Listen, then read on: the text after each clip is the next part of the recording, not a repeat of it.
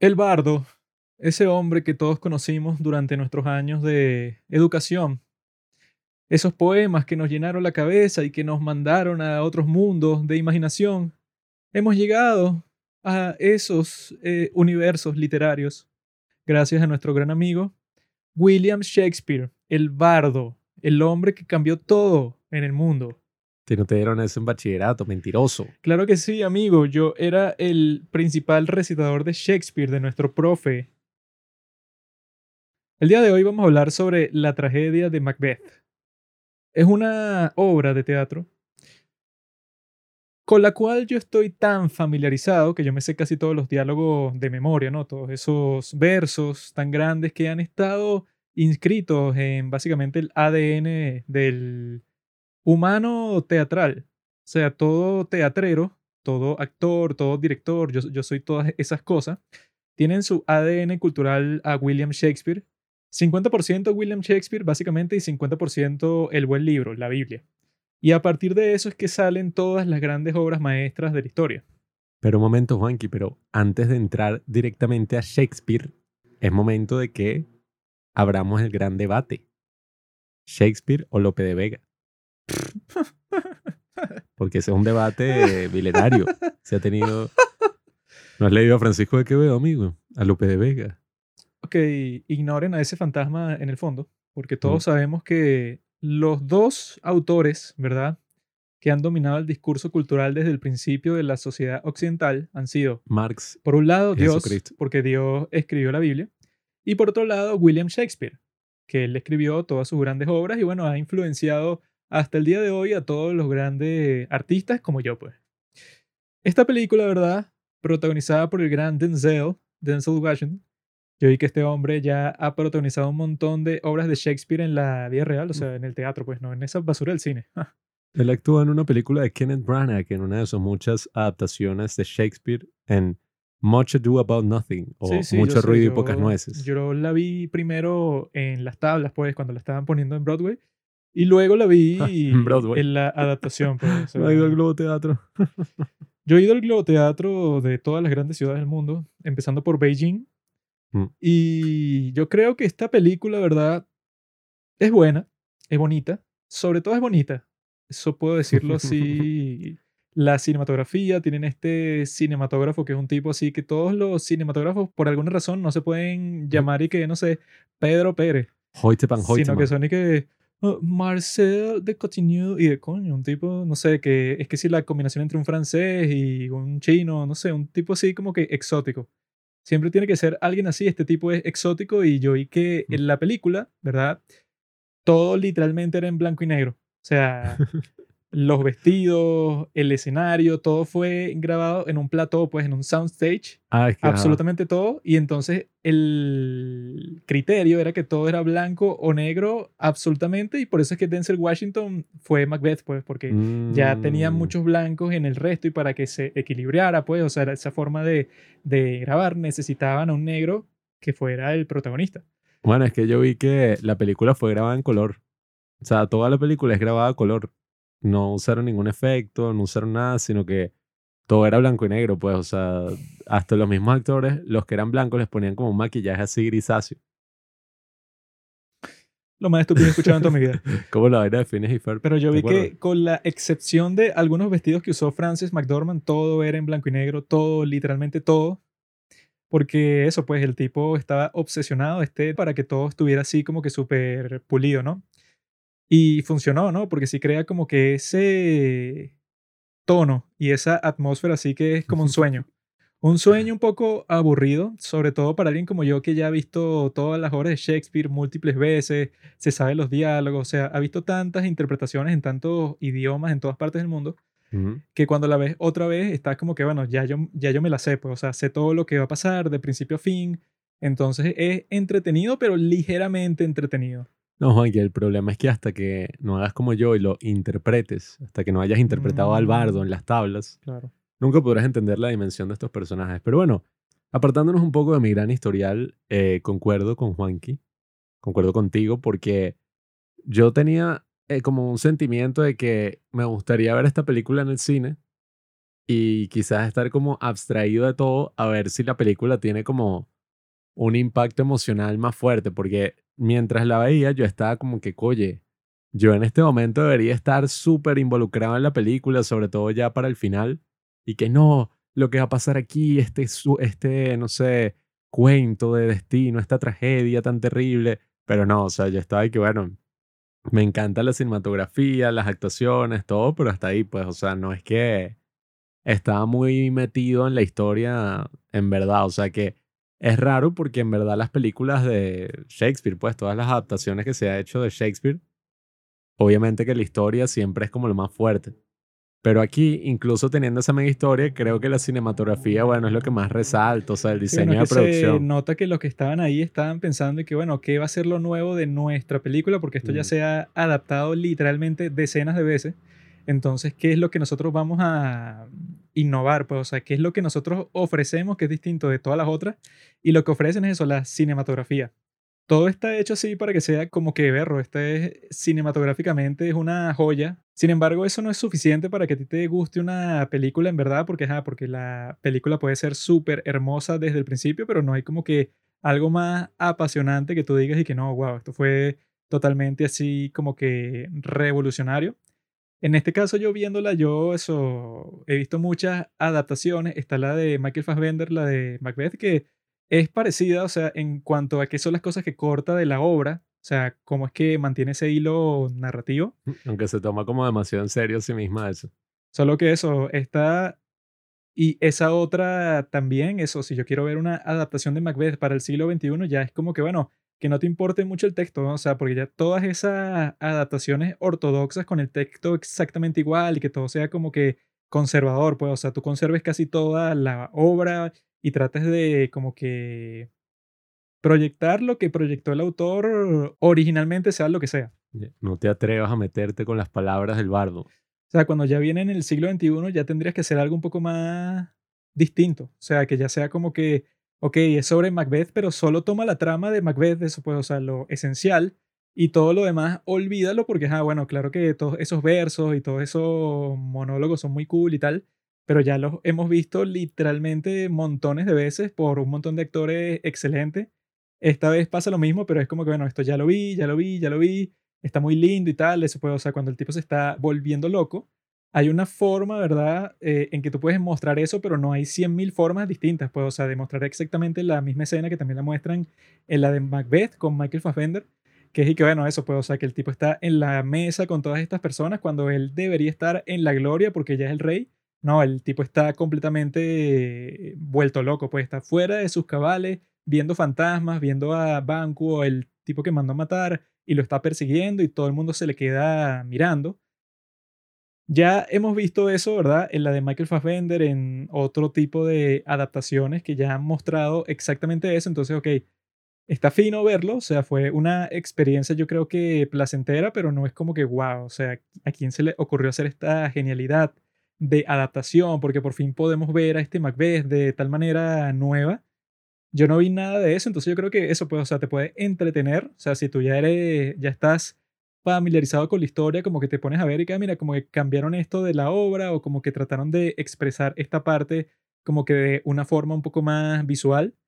Sin embargo, eso pues, o sea, ponte que tú no conoces Macbeth en lo absoluto, o sea, no tienes la más mínima idea de qué es, y pones esta película yo creo que te vas a sentir constantemente confundido sobre todo eso, pues los, los diálogos como son exactamente los de la obra y que no hablan eso pues en un, lenguaje que cualquiera pueda comprender, entonces si tú no tienes ya esa introducción, está hecha para eso, pues, o sea, para la gente que ya lo conoce, porque si no lo conoces, vas a estar primero aburrido y segundo confundido.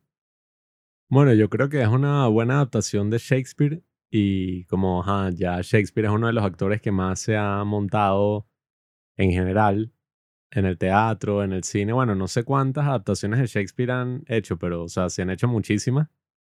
Y no sé, yo creo que es como cuando, a ver, cuando ya se ha hecho mucho algo y se trata de innovar en algunas áreas y tal, pero, o sea, tampoco es que uno se va a sorprender muchísimo y que no, al final, no sé, cambiaron el final, cambiaron la historia, tal. Sería fino si hicieran algo así, pero solo Ujú. eso, pues, o sea, co- como que para explorar una parte nueva. Yo a mí, o sea, no sé, yo no tuve problemas en general con el lenguaje y con, o sea, no Bueno, que tú hayas tonto, tenido, pero Porque tú la conoces ya. no, pero yo creo que eso sí se, yo sí soy más, ¿cómo se dice? Dogmático en ese aspecto, porque yo sí creo que lo importante en sí no es si tú cambias las palabras, pues si tú, ajá, No es las palabras, es cambiar absolutamente todo, pues, en donde es, o sea, haz como, como hicieron en la gran House of Cards, o sea, que fue que, bueno, te estoy mostrando cómo son como que los esfuerzos, pues, y todas las peleas y los desafíos de poder metidos así como que con ese ritmo shakespeariano, pues, o sea, que se inspiraron de Macbeth para hacer House of Cards. Claro, eso sería como eso, reinventar una obra de Shakespeare para la nueva generación y tal. Pero obviamente en este caso parece que el director como que quería cumplir casi que un proyecto así, un sueño y no sé, montar a Shakespeare en la gran pantalla. Y a mí me parece más así como estas películas que hizo Orson Welles en los años 70 por ahí, que son también en blanco y negro. Él montó, o bueno, las que yo he visto es la de Otelo y una que se llama Chimes at Midnight, que este Orson Welles todo gordo interpreta a Falstaff. Y oye, esas son tremendas películas que tampoco es que son una odisea así que tú estás emocionado y súper metido emocionalmente, Bueno, pero pero... como lo acabas de decir, él hizo eso hace 50 años. No, bueno, pero... O sea, ya tratar de hacer algo así otra vez es como que, bueno, si eso ya se hizo y si ves la de Macbeth con Michael Fassbender y ves esta, no te entrega así, que no, son dos experiencias completamente distintas. Yo creo que es más como eso, un autor ahí intentando explorar a Shakespeare, porque sí se mantiene un poquito por allá el humor característico de los hermanos Cohen, que eso estuvo interesante. Si te das cuenta, como que hay algunas cosas que dan un poco de risa y estos actúan también un poco distinto de cómo sería una adaptación que se toma completamente en serio a sí misma, pues como esa de Michael Fassbender, que era como que no, esto va a ser el momento más épico de toda la historia, pero aquí sí hubo unos cuantos momentos ahí chistosos, unos cuantos, sí, unos cuantos momentos jugosos, que por eso es que yo pienso que a mí me gustaría verla en el cine, pues, o sea, a mí me gustaría como que verla en el cine y quién sabe, o sea, esas mismas de Orson Welles son como eso, pues, o sea, películas sencillitas, pero que a medida que pasan los años y tal, oye, quizás uno eso la vuelve a ver. ¿Cuál momento gracioso hubo? Por ejemplo, cuando se muere, ay, spoiler alert, de una obra de 400 años. Pero cuando se muere Duncan, el rey, eh, llegan estos tipos a visitarlo y entonces está que si este borracho ahí que los recibe. O creo que hay una parte que un niño como que lo ponen a hablar, una cosa así. Eh, no me acuerdo precisamente cuál era esa parte del niño, pero que yo dije que, wow, esto sí parece, o sea, es igualito una así de estas de los hermanos Cohen. Que hay personajes así como wacky, como dicen en inglés, así como pintorescos. Y creo que eso, pues, o sea, está interesante. Sobre todo desde Esta el punto película de no es de vista... los hermanos Cohen, esta es de Joel Cohen. Bueno, Ethan Cohen Mm. fue desterrado por todas las cosas que hizo. ahí no se sabe qué pasó en esa Sí, sí relación. se sabe, sí se sabe. ¿Qué? Movimiento Me Too. No, vale. Sí, sí, sí. No acosó a nadie. Eso es lo que tú crees porque Mm. tú no, esta- tú no eres insider, tú no sabes lo que pasó en realidad. Nada, pero no sé, yo también hago la comparación con esta de The Green Knight, que es del mismo año, el 2021. Y ahí yo sí creo que, ahí sobre todo sí se cumple la frase de style over substance, como el estilo sobre sustancia, ¿cómo se dice? No sé, sí. Sí, creo que se puede traducir así. Que es y que, bueno, está súper mega estilizada y es hermosa y es un logro audiovisual, pero no sentí absolutamente nada. Y, y, bueno, hubo gente como que sí sintió, pero yo no sentí absolutamente nada viéndola. Y en este caso también fue parecido, pues no es, para mí, The Green Knight, no, sí, o sea, sí es como el- la definición perfecta de esa frase. Aquí fue como la mitad, o sea no me terminó de agarrar completamente. O sea, no es que yo al final estaba llorando y que, wow, qué emoción. Pero, coño, al menos estaba un poquito más involucrado, sobre todo porque era Shakespeare. Bueno, es que pues. esta es una película un poco fría, sí, porque tú sientes eso, pues la atmósfera, bueno, ya es en blanco y negro. Y todas las actuaciones, eso, como la naturaleza de la obra es como que macabra. Todas las cosas que pasan son así malvadas, pues, o sea, no hay ningún momento y que Macbeth se encuentra con su amigo y están echando chistes. No, esto es puro, eso puras escenas así como que el fantasma del niño que trataste de matar te está buscando. O sea, son puras cosas así macabras. Entonces, como que ese ritmo no es muy agradable ya en sí. Y cuando lo tratan de poner de esta forma, ¿verdad? Que eso sí, o sea, yo creo que sí les dieron esa atmósfera de sueño, o sea, que no se veía eso. Ahí te dicen que para que todo se sintiera así como que una realidad alterna, fue que lo grabaron todo así en esos sets para que pudieran controlar toda la estética y que no tuviera así, que no, claro, esto es una historia medieval, de guerra, sino que estuviera como que proyectada en otro plano. Sí, incluso hubo cosas del set que pintaron las sombras así de negro. Y, yo sí pienso que eso lo lograron, está cool pues, pero eso, o sea, yo creo que para el público en general, o sea, para cualquier persona que no conozca la historia, porque la historia de eso, pues, o sea, yo creo que es mucho más valioso lo que hacen en House of Cards, que eso, pues, o sea, que toman cuál es la esencia de la historia, que, y que, bueno, la ambición, que en esos tiempos de Shakespeare, pues, o sea, todo el siglo XVIII y XIX y tal, siempre era así que la ambición era como que una palabra sucia, pues, o sea, que si a ti te decían que eras ambicioso, no tiene el significado que tiene el día de hoy, que es que, ah, mira, este tipo quiere lograr muchas cosas en su vida, sino que ambicioso significaba y que no, bueno, este tipo está dispuesto a vender a su madre con tal de que medio le den un ascenso en el trabajo, pues, o sea, se pensaba que, ah, no, tú eres el tipo más individualista del mundo, a ti no te importa la comunidad, ni tu país, ni nada, o sea, decirte ambicioso es así que tú eres una serpiente, pues quieres engañar a todo el mundo para llegar al poder, como es el caso de eso, pues, de Frank Underwood, y que al mismo tiempo, ¿verdad? Se parece a la historia de Adán y Eva, porque es la mujer, Lady Macbeth, la que termina convenciendo a Macbeth de que haga el crimen de matar al rey. Porque el tipo, bueno, aquí te lo ponen, que él ya está como que arrepintiéndose y que no, bueno, yo veo si después trato de sacarlo del trono porque yo voy a tener muchas oportunidades porque ya me dieron así un nuevo puesto y eso. Pero es Lady Macbeth que le dice que, mira, si ya te dijeron las tipas estas del destino que eso va a pasar, que tú vas a ser rey, lo tienes que hacer justo ahora que tienes el chance, el tipo está dormido en tu casa. Entonces ella es como eso, pues la que convence al hombre de, de meterse como que en ese infierno y que ya el resto de la obra, que es la parte así como que puede resultar más fastidiosa, ¿no? Porque el principio en Macbeth siempre es bastante apasionante porque estás y que, bueno, o matas al rey o no lo haces, pero si lo matas, eso te conviertes en un demonio, pero si no lo matas, estás perdiendo una súper oportunidad que ya está, oráculos te dijeron que eso, pues, o sea, que es lo que está destinado para ti. Entonces, en esa duda, ¿verdad? Es que está la gran tensión al principio y el resto es como que el declive del personaje. Entonces, esa parte en la obra, si no se hace como que de una manera un poco más caliente, pues apasionante, intensa y tal, se puede sentir un poco fastidiosa, porque eso, pues, porque ya no está pasando nada nuevo, sino es que el tipo ya tú sabes que es un desgraciado y que es el rey y se va volviendo loco, y que eso, pues, si tú ya conoces la historia, sabes que el tipo está destinado a perderlo todo, porque ese es el punto de la historia, pues, que el tipo hizo todo eso, ¿verdad? Esa profecía que le dieron, él pensó que era una bendición, pero en vez de eso era una maldición, porque si no le hubieran dicho nada, el tipo simplemente eso, pues, o sea, le, le dan un ascenso, pero no sucede ninguna otra obra así como que macabra porque él no tiene la, el incentivo, pues, de que, bueno, si mato al rey, yo voy a ser el próximo rey. Pero estas tipas como que lo envenenan porque le dicen eso, que no, tú vas a ser el próximo rey, y eso es lo que lo lleva a él, ¿verdad? bueno, tiene como cinco monólogos antes de matar al rey, que él está ahí que, no, pero si lo hago, pasa esto, pero si no lo hago, entonces va a ser un infierno mi vida, pero si lo hago así, pues una duda súper intensa y que dura muchísimo tiempo.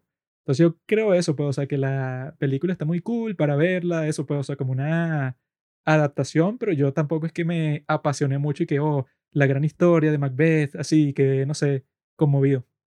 Yo también recomiendo la adaptación que hicieron de Ricardo III, como en los años 90, finales de los años 90, con Ian McKellen. Que eso sí fue como un intento de modernizar toda la historia utilizando los mismos textos. Esa yo la prefiero a esta, ¿no? No, bueno, yo lo que creo es que este estaba como buscando hacer eso, pues una adaptación casi que súper clásica y tratando de, no sé, ponerse abstracto ahí con todas las propuestas cinematográficas que hizo. O sea, todas estas imágenes, todas estas cosas que, oye, visualmente sí es muy interesante. Y no sé, o sea, yo igual creo que mm, de malas adaptaciones de Shakespeare y vainas, bueno, hay un pocotón. Y esta que está, bueno, tan bien hecha, tan bien actuada, que tiene como que un nivel de detalle buenísimo. Y ya solamente el hecho de que uno escuche como que ese texto y lo pueda entender en, con, ¿sabes? en cuanto a la acción, creo que eso es súper interesante. Ese texto es súper poético y siempre es estimulante de escuchar y de ver interpretado. Y no sé, a mí también me pasó un poco como con esta película The Lighthouse, no porque las dos sean en blanco y negro y tal, sino porque, no sé, yo quería que me gustara y que fuera como la mejor película del año y tal, pero cuando la vi, no sé, personalmente no tuvo como mucho efecto, pues, emocional. Y, oye, si no logra eso, ¿qué más le puede, sabes? Uno se puede poner a analizar todo y apreciarla, pero al final también lo que cuenta es esa afección personal, ese apego personal que uno tiene mientras la vea. El día y la noche se están peleando por ver cuál es cuál, amigo. Yo quiero ver, es eso, pues quisiera ver esta en el cine, como si fuera una obra de teatro, o sea, sin ninguna distracción, sin nada, sino verla en el cine así como si fuera un evento. Aburrido. Y no, o sea, yo creo que película sería buena es la. Hamlet de Kenneth Branagh.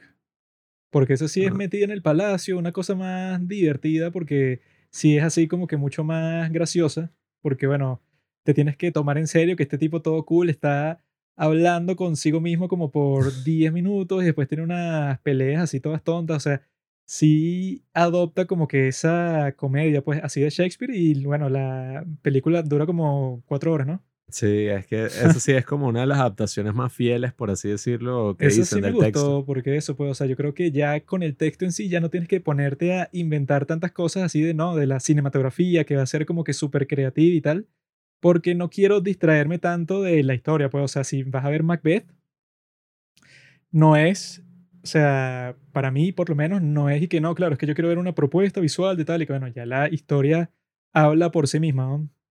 Por eso es que si vas a hacer algo así, yo prefiero que sea como ese que tú dijiste de Ricardo III o como House of Cards, que coño, reinventan toda la cuestión completamente. Lástima que House of Cards no, se fueron, pero a la mierda completamente. Sí, esa es la gran lástima porque esos iban súper bien encaminados con todo lo que estaban haciendo y al principio de eso, pues, o sea, tú puedes ver que es la historia así, que ya este Frank Underwood está dispuesto a matar a un montón de gente, congresistas, periodistas, a todo el mundo, y siempre es la esposa que le está diciendo constantemente y que mira, no te vayas a sentir culpable porque esto es lo que tenemos que hacer para ser poderoso y tal. Esa dinámica es muy cool, o sea, ya eso es lo cool de Shakespeare, pues, o sea, que si tú incluso le quitas el texto, o sea, que ya el texto, bueno, olvídate de, de todos los versos, que es la mejor parte, pero la historia está tan bien hecha, o sea, tan bien estructurada en cuanto a la narrativa y todo el drama que sucede ahí, que así tú le quites todo eso, puedes eh, estructurar una obra de arte genial. Sí, bueno, amigos, ya saben, eh, la tragedia de Macbeth, dirigida por Joel Cohen. Vamos a ver qué es lo próximo que sacarán, si acaso, estos hermanos, o uno por uno, no sé. Pero nada, o sea, una película interesante, no muy recomendable para una primera cita o verla así con amigos, sino si quieres tener un momento reflexivo y aburrirte por una hora y cuarenta y cinco, Bueno, pero aburrirte bien. Quizá lo que pasó es que Joel Cohen está así como que totalmente obligado, pues, o sea, por su voluntad. Así que, que no, yo quiero hacer esta película de Macbeth, sí o sí, yo la quiero hacer, la quiero hacer. solo. Y el tipo este Ethan está ahí que, ¿para qué vas a hacer eso, bro? Simple, simplemente ve y ve la obra, ¿para qué vas a estar Mm. con eso? Pero el tipo está así atorado, así como que terco y que yo la tengo que hacer, la tengo que hacer y tiene que ser exactamente así y tal. Y entonces este Ethan fue que, ¿sabes qué, bro? Hazla tú solo. Bueno, es que es eso, un proyecto de pasión así tiene la pinta y bueno, y si les interesa, no quiero sonar muy snob, pero esa de Chimes at Midnight de Orson Welles también está súper cool, es en blanco y negro, si les gusta el cine así, esa estética.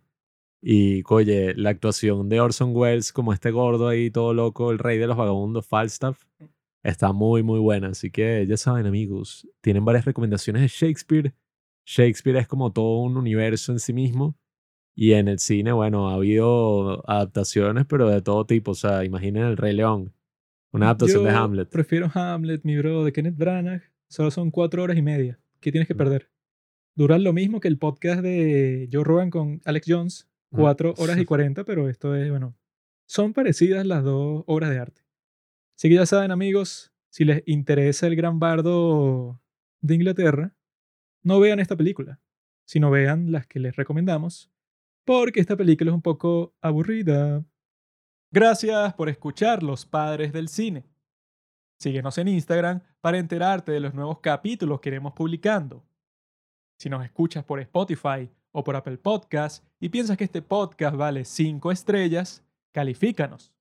Si no, mejor escríbelo en tu diario.